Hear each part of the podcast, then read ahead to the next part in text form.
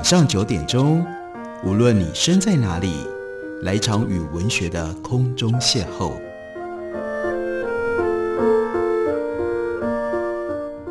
杨照谈书，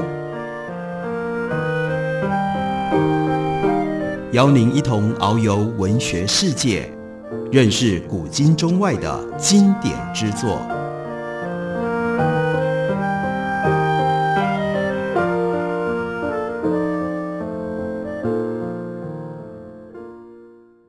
各位听众朋友，大家好，欢迎收听杨照谈书。本节目为台北广播电台 FM 九三点一，每个星期一到星期五晚上九点为大家播出。我是杨照，在今天的节目当中，继续来为大家进行石景谦 Jonathan Spence 的纪念专辑。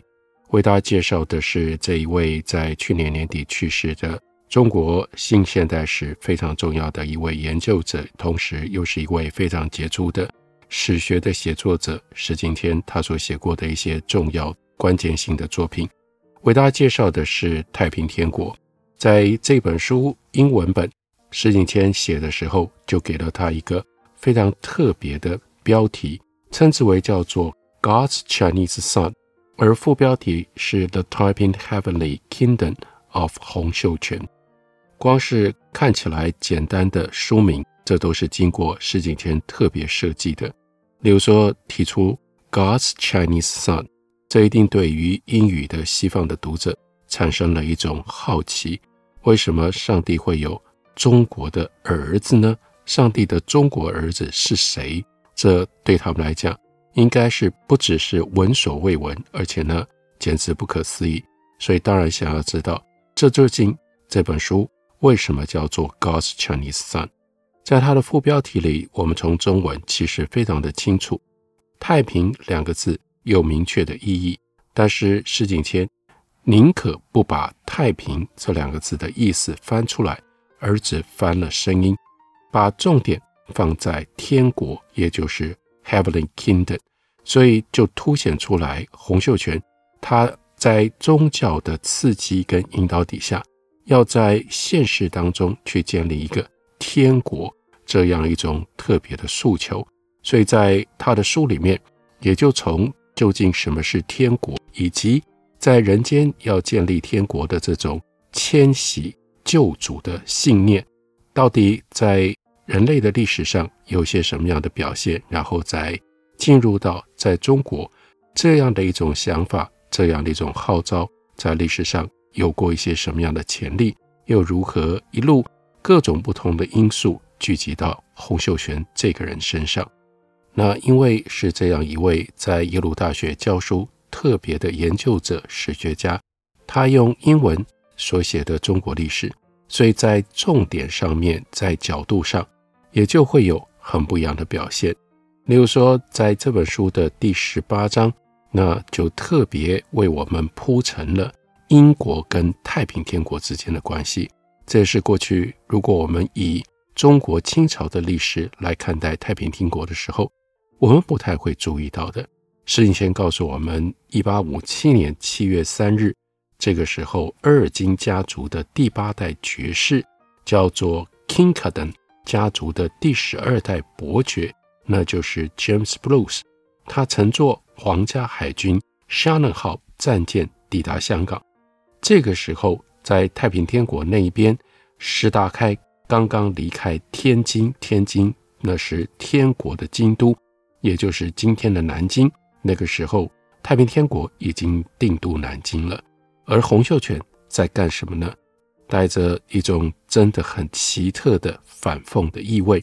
那个时候，洪秀全在埋首修改圣经，他是上帝的中国儿子，所以对于圣经当中如何描写上帝，还有描写他的天兄，也就是耶稣基督，他有不同的看法。所以他正在修改圣经。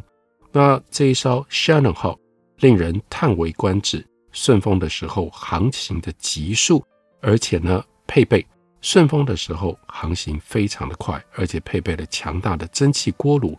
光是靠烧炭可以顶风全速航行五天。它也是远东水域装备最齐全的战舰，配有六十多门的大炮，能够发射最重的。到六十八磅的炮弹，另外有一些火炮可以发射二十四磅的炮弹，另外配有一支人数庞大、训练有素的皇家海军。在额尔金勋爵的眼中，沙能号跟那些亚洲船只比起来，那当然是鹤立鸡群。额尔金勋爵是英国女王的特使，他身负多重的使命，他受命要来跟清廷谈判，如果不能达成协定，那就开打。不论是和或者是战，额尔金会提出五项要求：第一是赔偿在华英国臣民。他们的伤残费，还有广州城外外国工厂最近所受到毁坏的损失，清廷必须要遵守1842年签订的条约，允许英国公使驻北京，并且可以直接跟清廷的大臣在书面公文上往来。另外一点是要求加强中英贸易，还有内地跟香港的贸易，并且要求。允许鸦片贸易合法化，使得洋商按照固定税率来支付关税。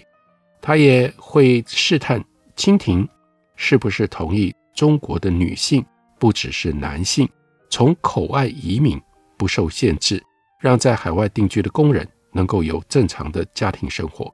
如果清廷不愿意讨论这些问题，那额尔金被授权采取强制性的措施。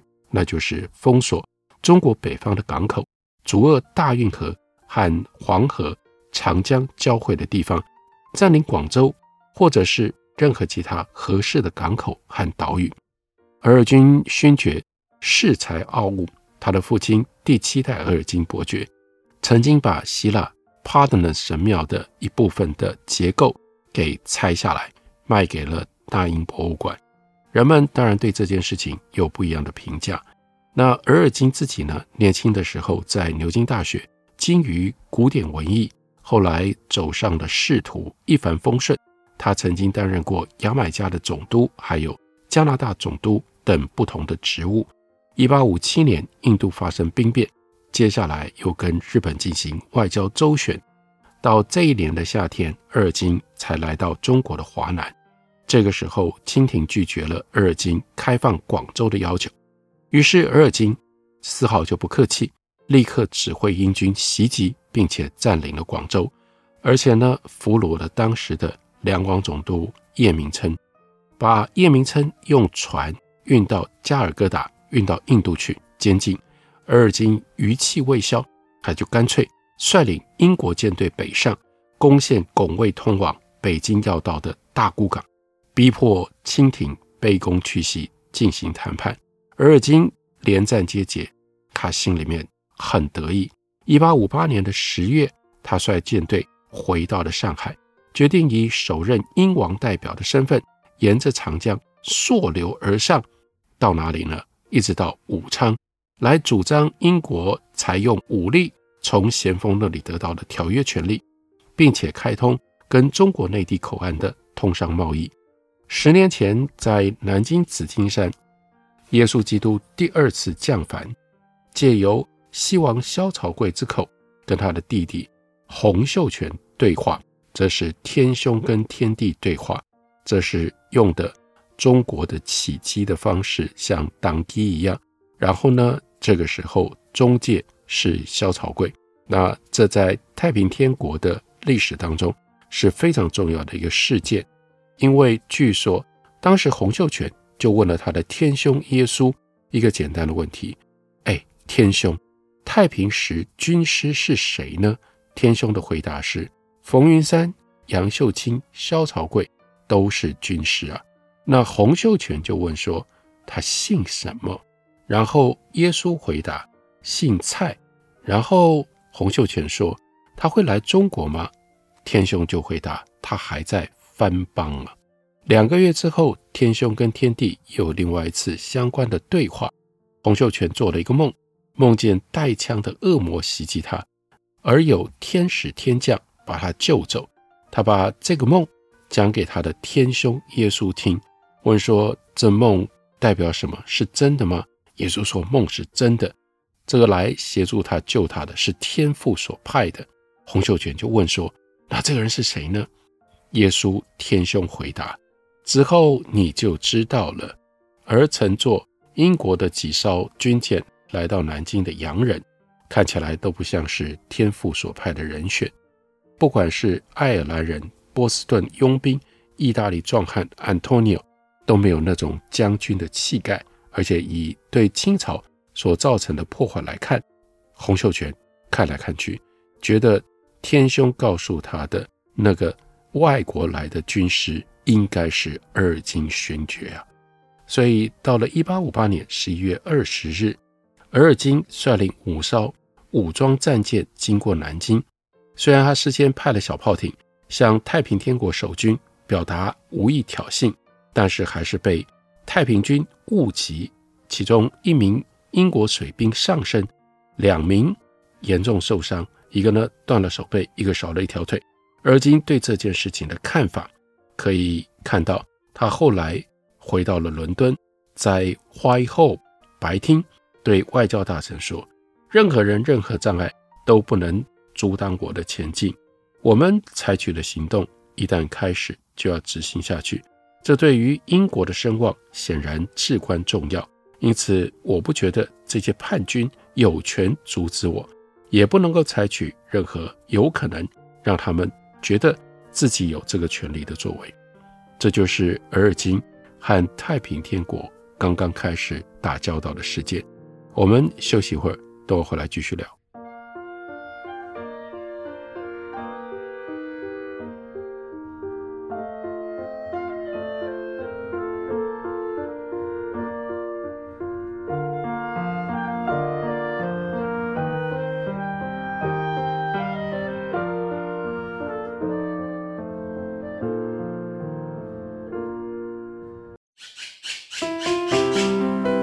大家好，我是刘克襄。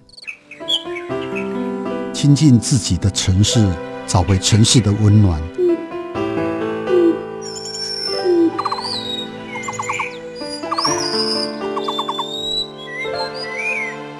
听见台北的声音，就在台北广播电台，FM 九三点一，AM 一一三四。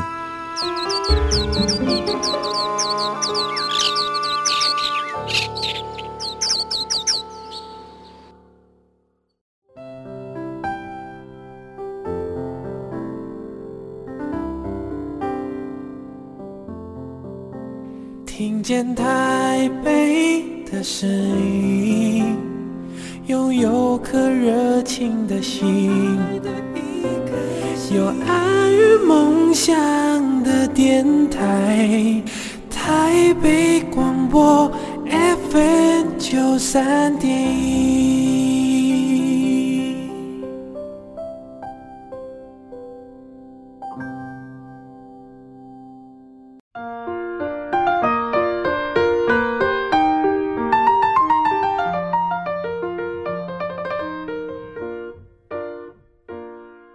感谢您继续收听《杨照谈书》。本节目以台北广播电台 FM 九三点一，每个星期一到星期五晚上九点为大家播出到九点半。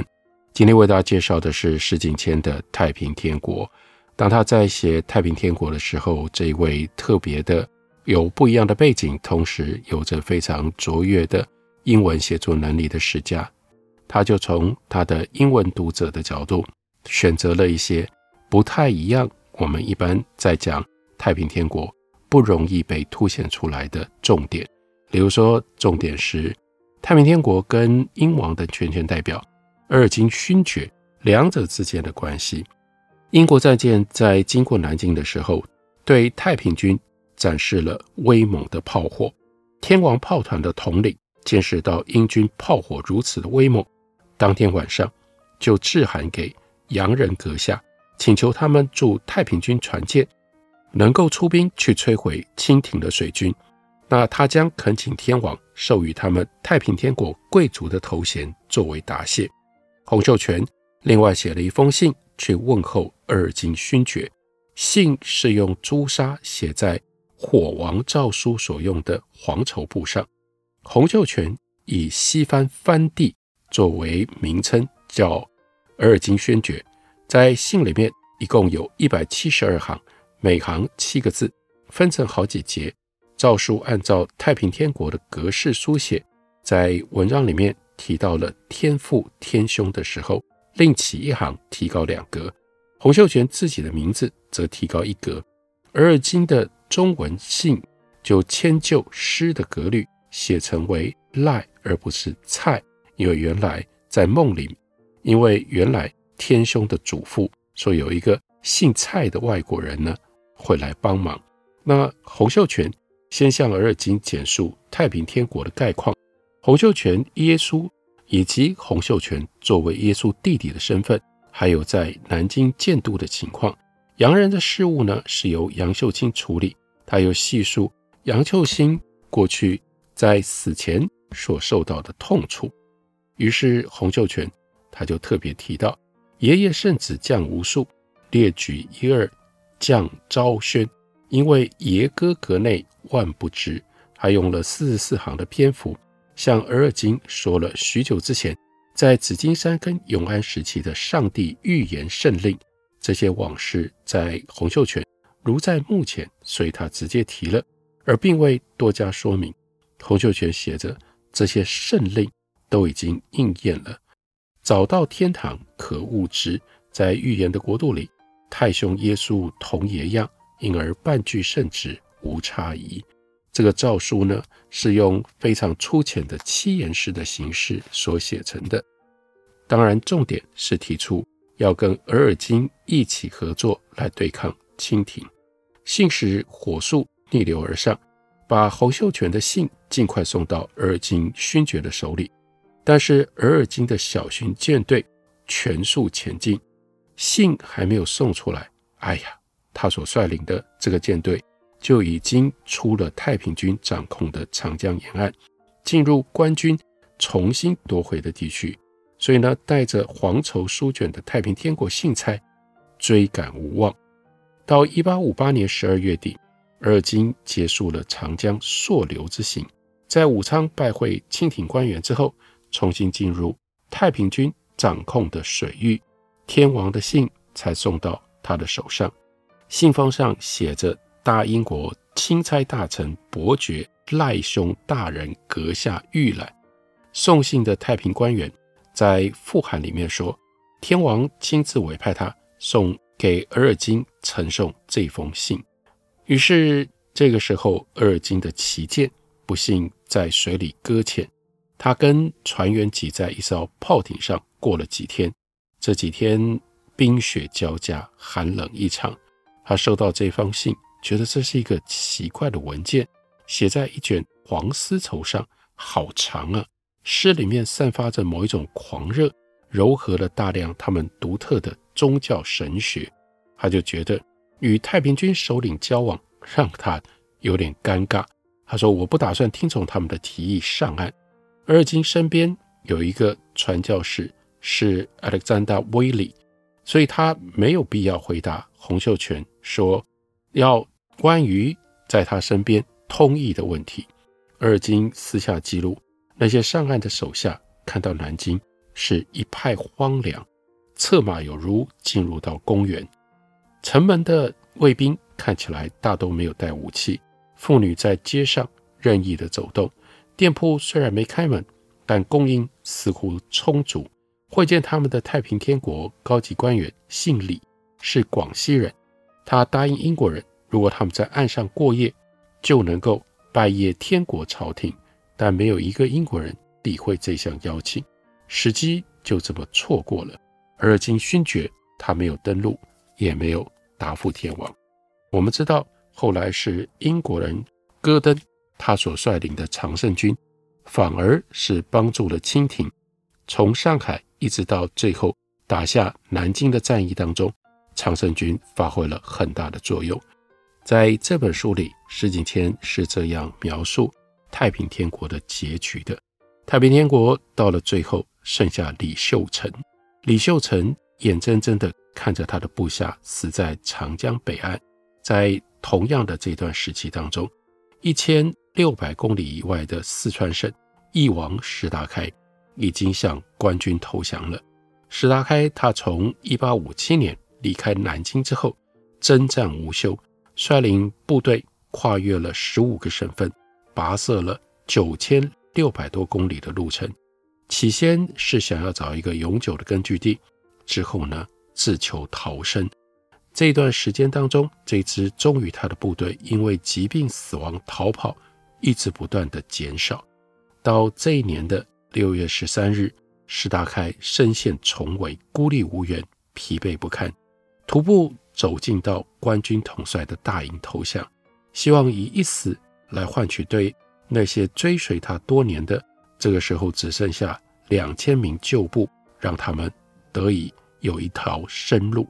石达开为了不让妻儿落入官军的手中受辱受苦，先让他的五名妻妾自杀，把未成年的孩子给淹死。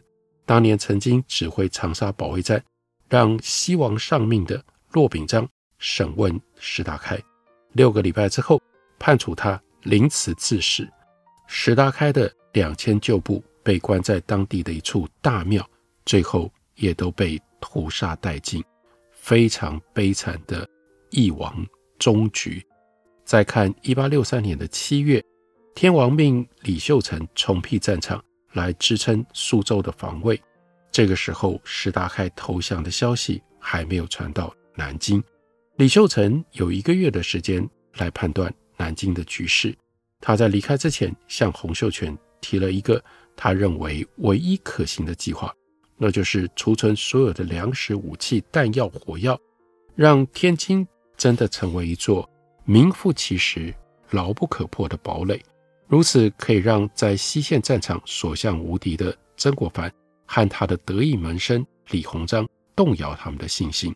不过这个时候，其实李鸿章的淮军已经跟洋人合作，收复了上海这一带了。据李秀成的说法，这个计划也不行啊。